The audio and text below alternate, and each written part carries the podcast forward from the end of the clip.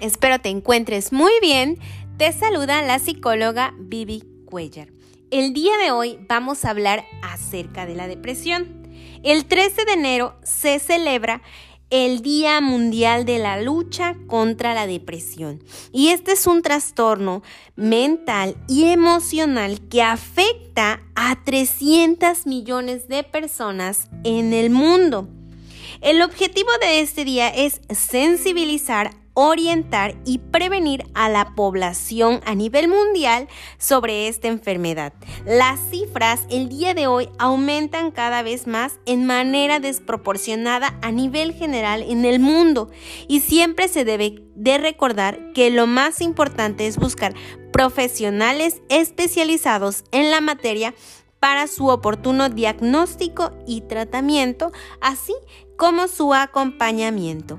Bienvenidos a este podcast. ¿Y tú sabes qué es la depresión infantil? La depresión infantil es un trastorno clínico que puede llegar a ser grave y que hay que tratarlo. Se suele pensar por ahí que los niños son totalmente felices y que no pasan por ninguna depresión, pero debemos tener en cuenta que pasan por preocupaciones y que a veces no son fáciles de procesar ciertas situaciones personales o familiares. Y también, pues bueno, tienen ellos momentos difíciles y es válido aceptar lo que ellos están pasando.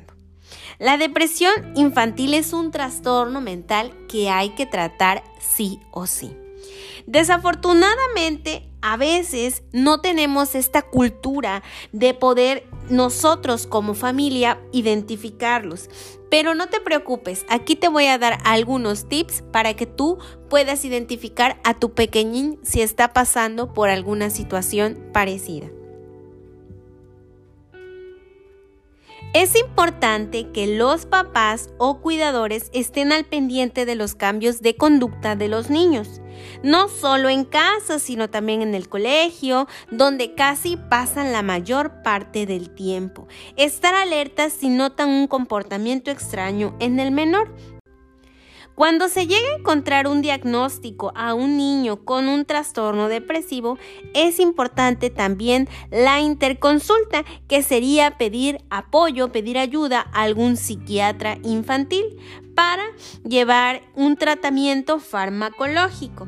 Existen ciertos síntomas dentro de la depresión infantil y estas eh, pueden diferir, no siempre van a ser las mismas en los pequeños, por eso es importante nosotros observar a nuestros hijos.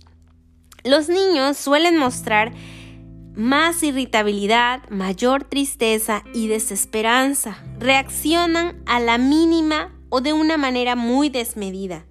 Tienden a darse un menor valor, tienen baja autoestima, empiezan a desarrollar fobias, sufren alteraciones en el sueño, aumentan esa sensibilidad ante pequeñas separaciones o breves separaciones de los padres.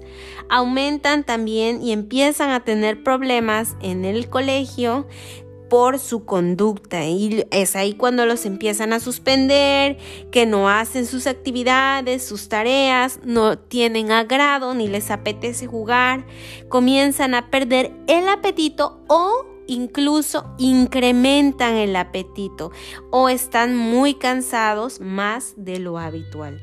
Todas estas son algunas síntomas para eh, que nosotros observemos a nuestros pequeños. Hay que tener en cuenta que de acuerdo a su desarrollo infantil, van a haber ciertos cambios de la infancia a la adolescencia y también eh, cambios muy rápidos en el estado de ánimo.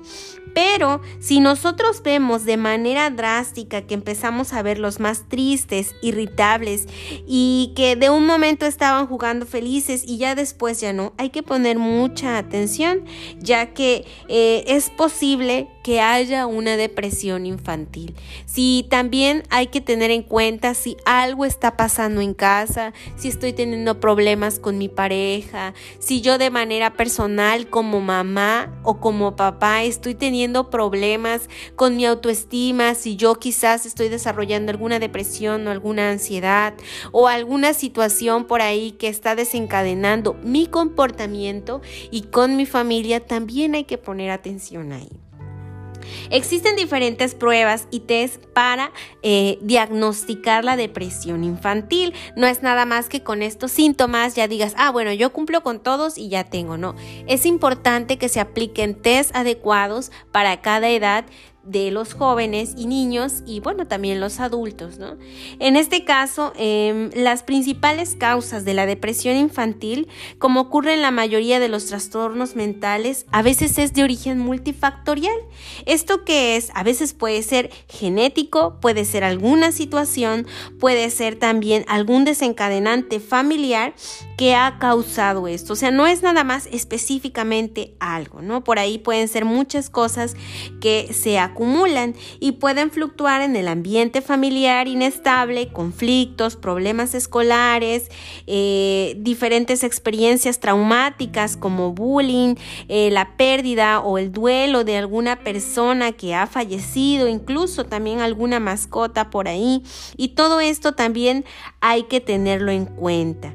Ahora, ¿Se puede prevenir la depresión? Por supuesto que se puede prevenir, pero también es importante que como familia cooperemos y mantengamos un ambiente sano, tranquilo, estructurado, con normas, con reglas en casa, mantenernos atentos a las necesidades de nuestros hijos sin llegar a los excesos y eh, compensar mi ausencia, su ausencia de papás con regalos excesivos, porque tampoco se trata de eso. Entonces sí es importante importante que como pareja o como mamá si tú estás soltera o papá si tú estás soltero, sí mantener una relación lo más sana con tu hijo, manteniendo estas reglas, esta estructura también como, como familia, como núcleo. Es importante, ¿sí? Para que también tu hijo pueda encontrar un refugio en ti. No es nada más te doy todo, te doy escuela y tienes que cumplir, no, porque también hay, debe de haber esta parte de la conexión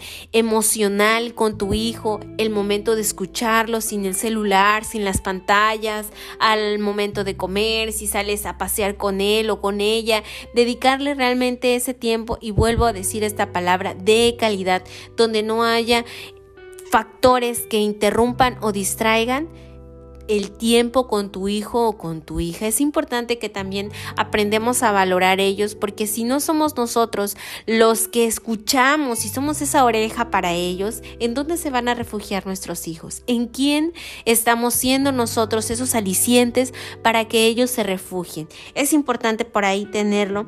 Obviamente también es importante que les inculquemos el hacer ejercicio, el que lleven una alimentación balanceada, que lleven buenos hábitos higienes de sueño, ¿sí? Y que empiecen a tener ellos estas habilidades y prepararlos para los años que vienen, como la adolescencia y la juventud al día de hoy te haya interesado esta, este tema de la depresión y la depresión infantil sobre todo, porque a veces damos por hecho que nuestros hijos son felices porque son pequeños y también decimos, es que es pequeño o pequeña, no se da cuenta, ¿no?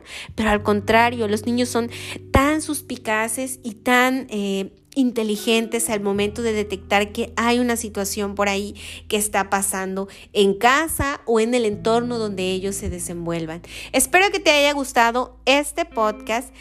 Danos un like, compártelo si te gustó y nos vemos hasta la próxima.